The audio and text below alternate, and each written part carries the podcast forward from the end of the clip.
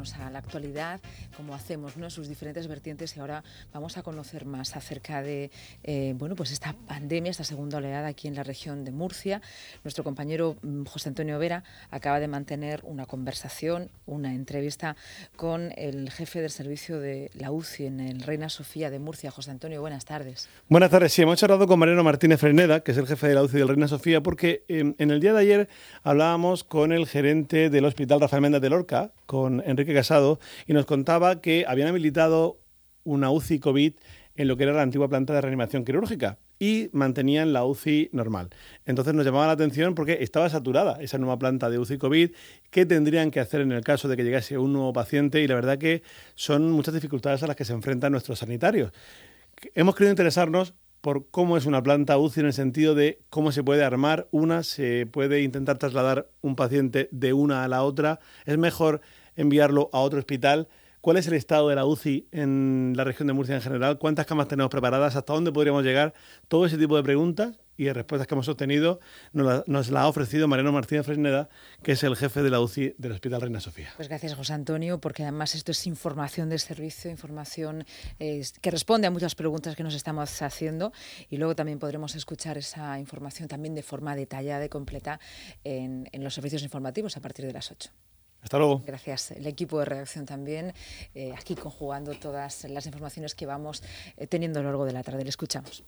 Hablamos en Onda Regional de Murcia con Mariano Martínez Fresneda, que es el jefe de la Unidad de Cuidados Intensivos del Hospital Reina Sofía de Murcia, uno de los hospitales que tenemos en el municipio de Murcia, en la capital, al igual que existe, por ejemplo, la Risaca o también el, o el Morales Meseguer. El Reina Sofía, como el resto de hospitales, también está sufriendo de la región el efecto del coronavirus. Mariano, buenas tardes. Hola, buenas tardes. Bueno, en primer lugar, eh, hablamos de, su, de, tu propio hospital, del Reina Sofía. Eh, ahora mismo, ¿cuántos pacientes tenéis eh, por coronavirus en general y en la UCI en, el Reina Sofía? En general, a mediodía teníamos 21, 22. Algunos habían pendiente todavía en la puerta de urgencias de, de que se confirmara y en la UCI tenemos dos pacientes ahora mismo. Dos pacientes. Está el número relativamente repartido, ¿no? Eh, bueno, salvo el, caso, salvo el caso de Lorca, que nos comentaba este mismo jueves em, Enrique Casado que tenían la planta UCI colapsada con seis camas. El resto de hospitales parece que está la cosa más o menos repartida, ¿no? Sí, más o menos repartida, más o menos tolerable. Sí, también hay que tener en cuenta que la, eh, esta, este rebrote, eh, no de momento, esperemos que así se mantenga, no, no tiene la misma gravedad que el anterior. Y eso, claro, tiene un impacto directo en la ocupación de las UCI. Mm, ¿Tenéis temor en los responsables de UCI de los diferentes hospitales de la región de que el rebrote que viene ahora se parezca en algo de primavera o hay indicios que os dicen que no? Pues temor no tenemos. Tenemos mucha precaución, mucha precaución. Ya hemos visto muchas cosas, en general casi todo. Y lo que tenemos es mucha precaución. no creemos, no parece, datos que hay, tanto en España como en Murcia y, en otras, y en otras regiones del mundo, que esté empeorando la gravedad personal, ¿vale? No parece. El único problema es que cuando llegue septiembre, octubre, noviembre, pues eso se va a mezclar con los, con los brotes habituales de otras enfermedades infecciosas, sean virales, bacterianas, etcétera, que cuya incidencia aumenta en esa época. Es decir, que vamos a tener ahí un, uno más, uno más a repartir. Mm, desde luego. no, no parece, no parece de momento. Vayamos a tener un brote de la misma, de la misma gravedad. ¿eh? Mm, mm. Eh, ¿Qué capacidad tiene la, la UCI, por ejemplo, del, del Reina Sofía? Y si sabe más o menos qué capacidad vienen teniendo las UCI de los diferentes hospitales que hay en la región. Sí, ahora mismo estamos funcionando nosotros 12 más 2, 14. Digo más 2 porque esas dos las abrimos pues viéndolas venir prácticamente nos abrimos muy deprisa y ahora tenemos en marcha otras cinco que todavía no se han empezado la apertura, pero que confiamos en que se pueda abrir. Pronto mismo estamos en unas cientos de camas en la región, 112, en fin, justito. ¿Qué le voy a decir? Justito. Hmm. Digo UCI nativas de adultos. Luego, que podamos ampliar camas y usar las de los compañeros de anestesia, o usar quirófano, o usar otras cosas, siempre podemos duplicar por lo menos. Siempre podemos duplicar por lo menos. Con lo cual, en ese aspecto, Hombre, no es que estemos tranquilos, pero ya, ya como te he comentado antes, ¿no? Mucha prevención, mucha precaución. Creo recordar que el dato más eh, eh, abultado de UCI en la región fue de 59. no recuerdo ya si fue marzo o abril, pero vamos, en el momento más. Aproximadamente, exactamente. Yo cuando lo comento por ahí con los amigos que me preguntan cómo va, si esto tal, ya les digo que aproximadamente hemos ocupado el 50% de las camas nativas de UCI de adultos. Es complicado eh, generar una nueva UCI, lo digo porque eh, me remito de nuevo a la entrevista que teníamos con, Enrique Casado y él nos contaba que en Lorca lo que se ha hecho es eh, tener la unidad de cuidados intensivos, la habitual, y ellos se instalaron una propia UCI de COVID en lo que eran las camas de, de reanimación quirúrgica. Bien, nosotros lo hemos hecho al revés. Nosotros hemos mantenido nuestra, nuestra UCI nativa como COVID y lo que fuimos fue desplazando a REA los pacientes que no eran COVID, que a nosotros nos funcionó muy bien ese sistema. Sé que cada uno más o menos ha hecho lo mismo. Eh, es básicamente igual, es decir, las dotaciones de las dotaciones materiales son parecidas, son muy parecidas. En general las dotaciones de aislamiento no son iguales, las capacidades de aislamiento de la UCI son superiores, por eso nosotros lo hemos hecho así.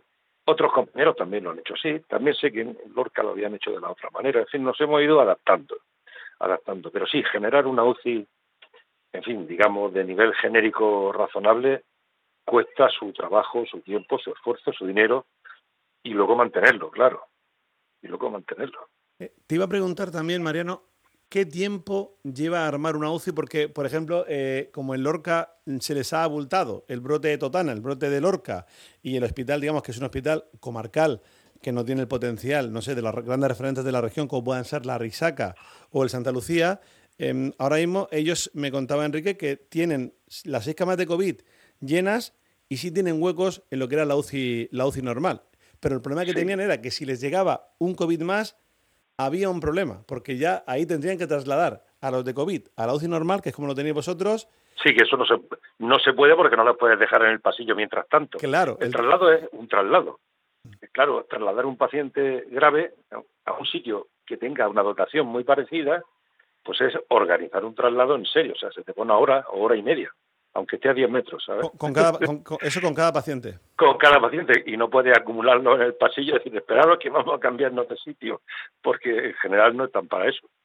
Entonces, se puede hacer, pero mm, pensándoselo, pensándoselo bien. A lo mejor un, paciente que te sobresatura es mejor trasladarlo a otra UCI de la región, que la región es pequeñita. Desde el punto de vista de la de los tiempos de traslado sanitario, pues son pequeñitos. Y el sistema de traslado aquí está muy afinado muy, muy afinado y lo hace gente muy preparada con buen material. O sea, yo en eso, antes de organizar un follón, antes de organizar un follón, eh, me plantearía un traslado. En fin, ya cada uno, pues como, como les digo yo a mis amigos, ya son mayores.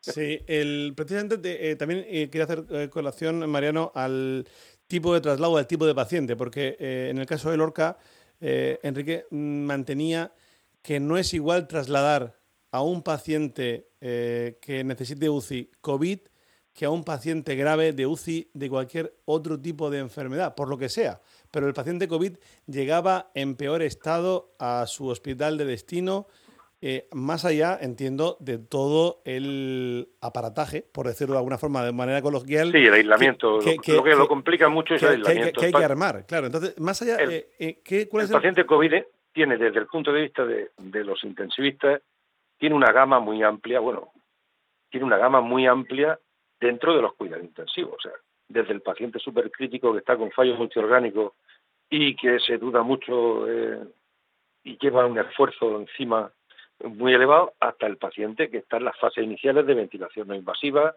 con dispositivos que lo hacen más o menos eh, llevadero. Es decir, que tenemos toda la gama, toda la gama. y está establecida esa gama, incluso normativamente, científicamente, de más a menos gravedad. O sea que unos sí y otros no. En ese sentido, la contestación sería es, unos sí son muy complejos y otros no. Y yo creo que la dificultad añadida es el tema del aislamiento, del aislamiento y luego la limpieza de la, del, material de traslado, el personal de traslado, el tal, etcétera, etcétera. Sí, es un poquito más complicado por el tema del aislamiento. pero por el tema de la patología, ¿no? Hoy día los respiradores de transporte son muy buenos, muy buenos, y el equipo de transporte que llevan que llevan las UCI móviles también son buenos, y el personal que hay allí lo sabe manejar muy bien, incluso hay varios intensivistas que se dedican a esto de forma normal. Sí es complicado, claro, es complicado. Entendemos, Pero no mucho más que un politraumatizado, ¿eh? No creas. Entendemos, Mariano, que eh, cuando se hace un traslado de un paciente de UCI solamente se hace en un caso de que sea un estado inicial, que no sea un estado extremadamente crítico, que no se Pues a veces ha pasado. Bueno, salvo que no quede más remedio. Hacemos, hacemos, cositas raras, hacemos cositas raras de vez en cuando, porque hay que adaptarse a los tiempos y al paciente. O sea, hacemos cositas, cositas. Cuando el traslado no se puede hacer, por ejemplo, hay un dispositivo usamos muy poquito, afortunadamente, porque no es necesario, pero hay incluso un dispositivo de poner un corazón pulmón artificial a domicilio, entendido sea lo del domicilio, la UCI demandante se pone el pulmón corazón artificial de transporte y se transporta a la UCI de la resaca, que es ahora mismo la que utiliza este sistema. O sea que eh, hacemos muchas cositas raras, afortunadamente pocas, afortunadamente pocas. El Servicio Murciano de Salud, por lo que veo, cuenta con los suficientes medios para, incluso en el caso más, más crítico, eh, hacer un... Podríamos hasta triplicar, creo yo. Un traslado, incluso, digo, eh, con las condiciones eh, que fueran similares a que esa persona estuviera en la misma cama, como si pudiéramos teletransportarlo, ¿no? Por así decirlo. Sí, sí, por, por supuesto, por supuesto. Cuesta sudor, cuidado. Cuesta mucho esfuerzo y hay que prepararlo muy bien, pero se puede hacer perfectamente. Se puede hacer perfectamente con, no con todas las garantías de este mundo, porque eso es imposible de prever, pero sí, sí con mucha seguridad, sí con mucha seguridad. Es decir, antes de quedarte un enfermo que te está desbordando por el motivo que sea, se organiza un traslado sin ningún problema. Y los compañeros de las demás UCI, además, nosotros de todos los jefes hablamos continuamente de por dónde vamos y por dónde no vamos. O sea, que nosotros tenemos una conexión permanente en esta, en esta y en otras situaciones, pero en estas más, claro. Mm, eh, no sé si os referís, y voy a ser un poco coloquial, al típico grupo de WhatsApp donde estáis todos los jefes de UCI juntos para saber cómo va. Al típico grupo de, de, WhatsApp que es muy útil, es muy útil, las cosas como son, pero son muy útiles.